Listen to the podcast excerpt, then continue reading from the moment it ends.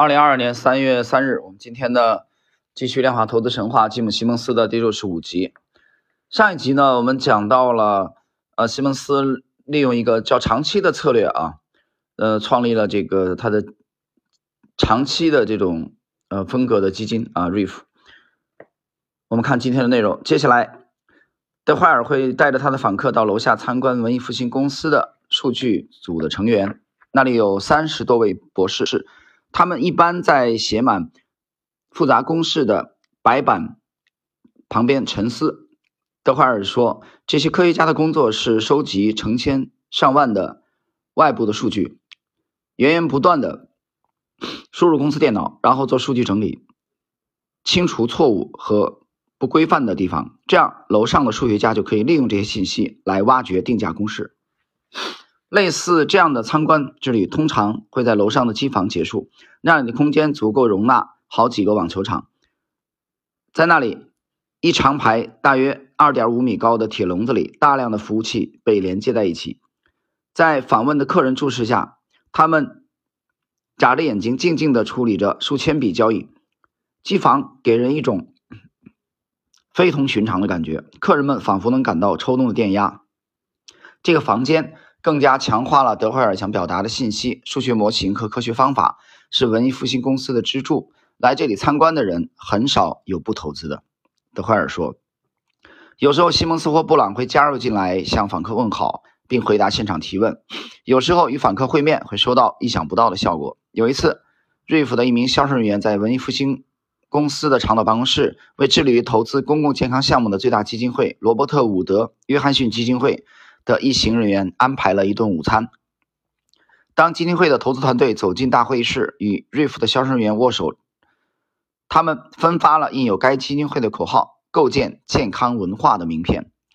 午餐进行的很顺利，眼看基金会就要给瑞福开出一张大额支票，这时西蒙斯走了进来，整个房间的气氛开始活跃。谈话开始的时候，西蒙斯右手开始做一些奇怪的动作。该基金会的与会人员不知道发生了什么，但紧张的瑞夫人员知道，西蒙斯急着抽烟的时候就会在左胸口袋里摸索，那里放着他的梅利特牌香烟，但当时他口袋里什么也没有。西蒙斯通过对讲机呼叫他的助手，让助手把烟拿来。你们介意我抽烟吗？西蒙斯问客人。当客人还没反应过来的时候，他就开始抽烟了。很快，烟雾弥漫了整个房间。致力于构建健康文化的罗伯特·伍德·约翰。约翰逊基金会的高管震惊了，西蒙斯似乎并没有注意，他也不在乎。在一番尴尬的聊天之后，西蒙斯西蒙斯想熄灭香烟，却找不到烟灰缸。瑞福工作人员开始紧张的冒汗了，因为有时西蒙斯会随心所欲的在办公室的任何地方撒烟灰。当时西蒙斯在文艺复兴最豪华的会议室里，却找不到一个合适的容器。最后。他发现了摆在会议桌上的奶油蛋糕。他站起来，把手伸到桌子对面，把香烟深深地插入蛋糕里。当蛋糕发出嘶嘶声时，西蒙斯走了出去。他的客人们目瞪口呆。文艺复兴公司的销售员工垂头丧气，认为他们利润丰厚的销售成果将毁于一旦。然而，罗伯特·伍德·约翰逊基金会的高管们很快恢复了镇静，热情地开出了一张巨额支票，想让他们放弃投资 RIF。只靠香烟和一块被毁的香草蛋糕是远远不够的。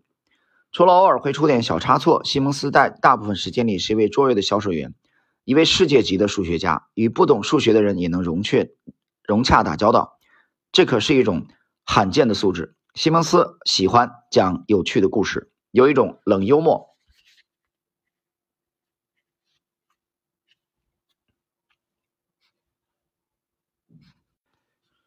西蒙斯还表现出不同寻常的忠诚和对他人的关心，投资者可能已经感受到了他这种品质。